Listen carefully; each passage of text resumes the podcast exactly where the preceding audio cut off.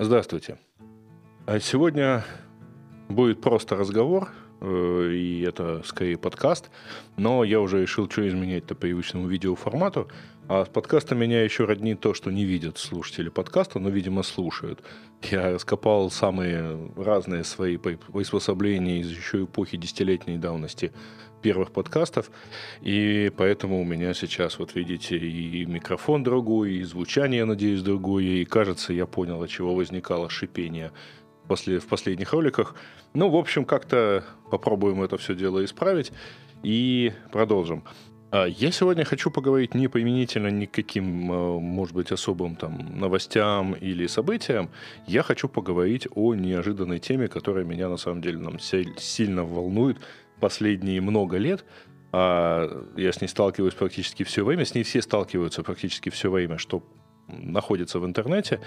И тем не менее, ну, как-то мы не, как-то вот надо, видимо, постоянным э, улучшением, культурным каким-то образованием с этим как-то бороться.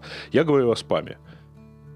А, вчера мне вдруг позвонили на телефон. Я, честно говоря, довольно редко сейчас использую телефон именно как там, для разговора. И даже если для разговора я использую обычно всякие мессенджеры типа iMessage и FaceTime. Но позвонили, киевский городской номер, снял трубку и понял, что вот сейчас мне начнут что-то продавать, потому что слышен характерный гул такого дешевого колл-центра.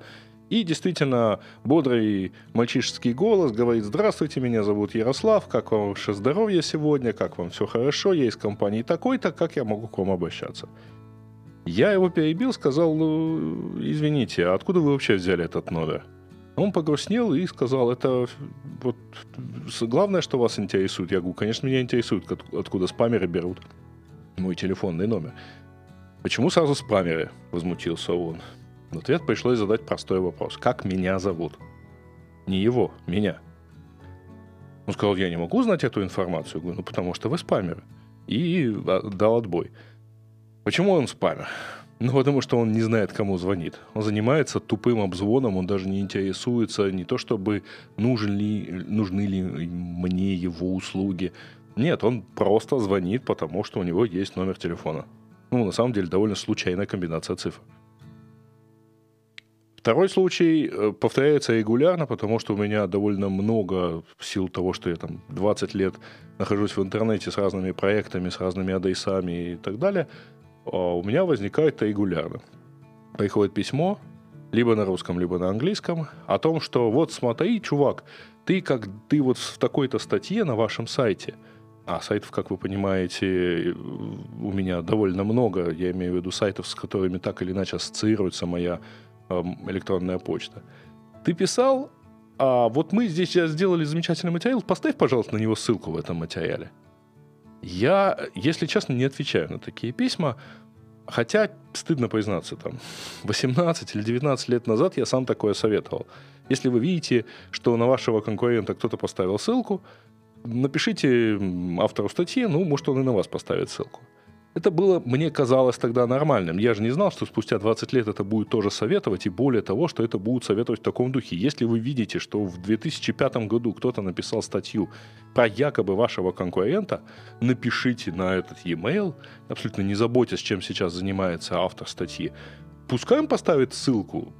Во-первых, ежу понятно, для чего оно делается. И не для людей. Ну, кто будет читать статью 2008 года, в которой я делал обзор, я не знаю, файловых менеджеров для Windows? Или я уже даже не помню, что именно. Там, кто будет читать статью о том, что я написал, о, знаете, появилась новая программа под названием Skype. Кому оно надо? Нет, ну вот ты поставь, пожалуйста, на вот, вот туда вот, и дальше включается самое плохое. Дальше включается у него же это CRM. Поэтому у него сразу есть э, подпись про то, что если я вам надоел, отпишитесь от меня. А дальше идет э, по нарастающей. Типа, я вот тут тебе писал, пожалуйста, ты прочитал вообще про это? Вот, ответь мне, пожалуйста. Там, ой, ты знаешь, ты мне не отвечаешь. Может быть, есть кто-то другой, кто в твоей организации этим занимается. Чувак, нет никакой организации. Статья написана в 2008 или в 2007 году. Я знаю, зачем тебе это надо. Ну, круче всего, конечно, в этом отношении была только замечательная спамерша, которая в 2002 или 2003 году прославилась тем, что спамила совершенно всех предложениями поисковой оптимизации. И мы считали себя гордыми, потому что на свежесозданный сайт конференции, первый в э, русскоязычном пространстве, на конференции по поисковой оптимизации пришло ее предложение, что я вам гарантирую хорошее ранжирование. Программный комитет прожал, потому что мы сами могли обеспечить себе, конечно же, хорошее ранжирование. Но это все как бы цветочки. Ягодки наступают тогда, когда вы заходите, например, в такую сеть, как LinkedIn. Я в LinkedIn с 2004 года, то есть тогда, когда сеть запустилась. Тогда это было очень весело. У меня в контактном листе гигантское количество там, тех вот тогдашних монстров интернета, начиная от Аркадия Воложа и заканчивая Антоном Носиком покойным. В общем, ну все, кто тогда хотел так или иначе попробовать это, слово «социальная сеть» было еще в нове, был Orkut, был MySpace – не было Фейсбука, и это было как бы интересно. А дальше, честно говоря, сеть постепенно видоизменялась и в итоге превратилась, ну, я ее воспринимал скорее как большую такую адресную книгу, где рано или поздно через вторую, там, через первый или через второй круг ты можешь добиться кого-то, попросить интро, написать туда и на самом деле написать самый последний момент, если тебе просто не ответил никто по почте или как-то еще, но потом туда пришли продавцы. И сейчас почему-то это считается таким продвинутым способом продаж. Все, э, по крайней мере, украинские, потому что в России он заблокирован, но все украинские IT-компании, аутсорсинговые, веб-дизайнерские, рекрутинговые, какие угодно еще, считают, что они действительно занимаются продажами, если они спамят всем подряд в LinkedIn. Мне примерно раз в несколько часов приходит сообщение на Connect от какого-нибудь бизнес-девелопмента. Я не знаю, почему это называется бизнес-девелопмент. Это тупая продажа, причем действительно вот, ключевое слово тупая, потому что продажа бывает и умная. От какого-то бизнес-девелопмент менеджера, от какого-то CEO HR-компании, от еще чего-то а, от кого угодно. Вот сегодня порадовал, написал какой-то разработчик на питоне про то, что вот если что, он там продвинутый питон-разработчик, я могу там воспользоваться его услугами. Продажа начинается уже в самом запросе на Connect. Ну, типа, вот я думаю, что вы могли бы быть, мы могли бы быть вам полезны. Пожалуйста, так сказать, давайте сконнектимся. Некоторые прямо в этом же коннекте, в этом инвайте – начинают предлагать созвониться. Ребят, ну, совесть имейте вообще. Вы написали, я вас не знаю. И я стараюсь на самом деле отвечать, что нет, я не знаю этого человека. А я так или иначе как-то пытаюсь, в общем, не отвечать, не реагировать и так далее. Но мне приходят последующие запросы. Типа, мы вам писали. Э, некоторые пробиваются инмейлами. В общем, я только рад этому, потому что они платят за инмейлы деньги. Это часть платного пакета или это дополнительный платный пакет. Давайте разберемся, почему это спам. На самом деле, а, я сам занимался какое-то время, относительно недавно, тем, что называлось активными продажами через и используя LinkedIn тоже.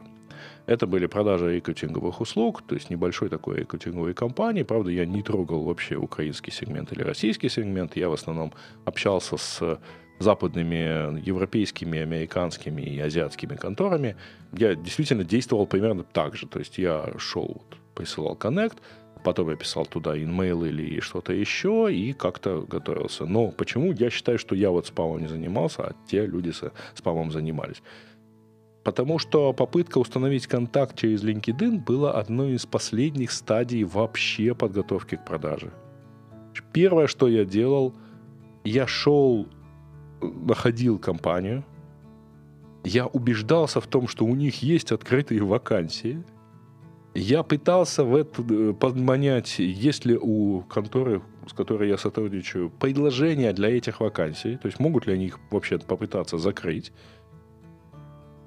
Если эта контора э, говорила честно, что мы не готовы рассматривать, например, там, разработчиков из стран бывшего СНГ, а мы ищем только граждан Евросоюза, я спокойно чисто закрывал просто и даже не вносил CRM эту контору, потому что, ну, что пытаться им продать, они не возьмут этого. И дальше, только в последний момент, когда вот уже я понимаю, кому я пишу, я, разумеется, я отыскивал сотрудников э, этой компании в LinkedIn я находил ней именно тех, кто имеет отношение к процессу найма. Это либо HR, либо в случае небольшой компании какая-то э, часть, ну, как кто-то там CTO или кто-то еще, кто-то, кто принимает решение. И только после этого пытался как-то к нему достучаться. И то это был самый последний, условно говоря, этап, если я не смог найти e-mail. Ну, хотя, на самом деле, да, даже в случае с e-mail я писал, конечно, так, чтобы было понятно. Я, в общем, ребята, к вам по делу. А причем я знаю, что мои услуги вам нужны. Пусть есть какие-то внутренние детали, но это пока ими не выглядит оголтело спамом. Ни один из тех, кто присылает мне коннекты в LinkedIn э, или вот там как-то еще пытается, так сказать, свалиться мне в контакты, не интересуется, чем я занимаюсь. Не интересуется, нужны ли мне их услуги. Мне приходят сообщения по аренде серверов сложной конфигурации, хотя, кажется, легкого знакомства с тем, что я где-либо там пишу, оставляю, в принципе, понятно. Мне вполне хватает стандартных дроплетов на DigitalOcean. Ну, это так, к слову. А мне присылают э, сообщение о том, что они с удовольствием скомплектуют под меня команду аутсорсных разработчиков. Люди добрые, у меня в профиле нигде не написано, что у меня вообще IT-компания есть. Перейдя по ссылкам, ну зачем коворкингу команда разработчиков, если кто-то еще видит, что это был коворкинг, там, Терминал 42. Ну хорошо, сходите по ссылке, посмотрите, что у меня есть, например, я не знаю, телеграм-канал, что у меня была компания по э, чему-то еще. Ну, люди, ну, блин, ну, ну нету у меня этих вещей, для которых вы мне пытаетесь предложить решение. И дальше же включается, ну, это вот ровно как не разговаривайте с террористами, значит, ну, вот как-то не отвечайте спамерам, они, начнут, ну, они пометят вас не как неадекватный, нерелевантный контакт, а как живой контакт. У, там люди есть. Долбим дальше. И, честно сказать, вот то, все то, что называется холодный e-mail, э, холодный контакт, э, в терминологии этих, извините, спамеров, э, это совсем не то, что предполагается под названием холодный контакт, холодный звонок в, э, в технологии активных продаж. Я довольно много занимался этими активными продажами и строил эту систему много лет назад, когда мы разбивали отдел продаж в Яндексе, и мы занимались действительно активными продажами, причем специально заказывали тренинги, учили своих сотрудников и, в общем, довольно активно это все дело делали. Что такое холодный контакт терминологии активных продаж? Это первый контакт с организацией, в которой вы не знаете конкретного человека и где вас не знают. Но тот факт, что у вас должно быть релевантное предложение для этой конторы, для этой организации, а что вы должны быть ей полезны вот со своим предложением, что у нее есть та проблема, которую вы собираетесь для нее решить, черт подери, это базовая как бы, ну, это просто вот не обсуждается. Это технологические проблемы, как пройти все кайтай, а как найти ключевого человека. А, ну, то есть это технические вещи. А базовое, то, что вы должны иметь товар, необходимый этой конторе, и это, извините, как бы само собой разумеется. Но это как раз никого не волнует. Если человек подходит по формальным признакам, у него что-то про IT, и у него там должен SEO, лупанем в него, так сказать, из всех орудий, пускай, так сказать, пожалеет, что ему не нужны аутсорсные разработчики или менеджеры C-level или еще кто-нибудь. Ну, как, э, знаете ли, говорят в Одессе, не знаем, что это, но вам надо. Вот у меня, честно говоря, такое ощущение, что нам давно надо э, заниматься, видимо, просвещением вот этого рынка. То есть обычный почтовый спам как-то победили искусственным интеллектом и статистическими алгоритмами. Нам нужно позарез что-то, и я ничего, кроме повышения культуры, общей культуры интернет-общества в этом отношении не вижу. Нам нужно что-то, что поможет преодолеть вот эту вот больную, так сказать, часть которая заключается в том, что всех желающих и не очень надо заспамить и пускай, так сказать, они разберутся. Нам надо вырабатывать себе эту нетерпимость. Грубить таким активным продавцам, которые суются с непрошенными э, запросами и непрошенными, непрошенными предложениями. В общем, что-то нам совсем, нам надо это как-то делать.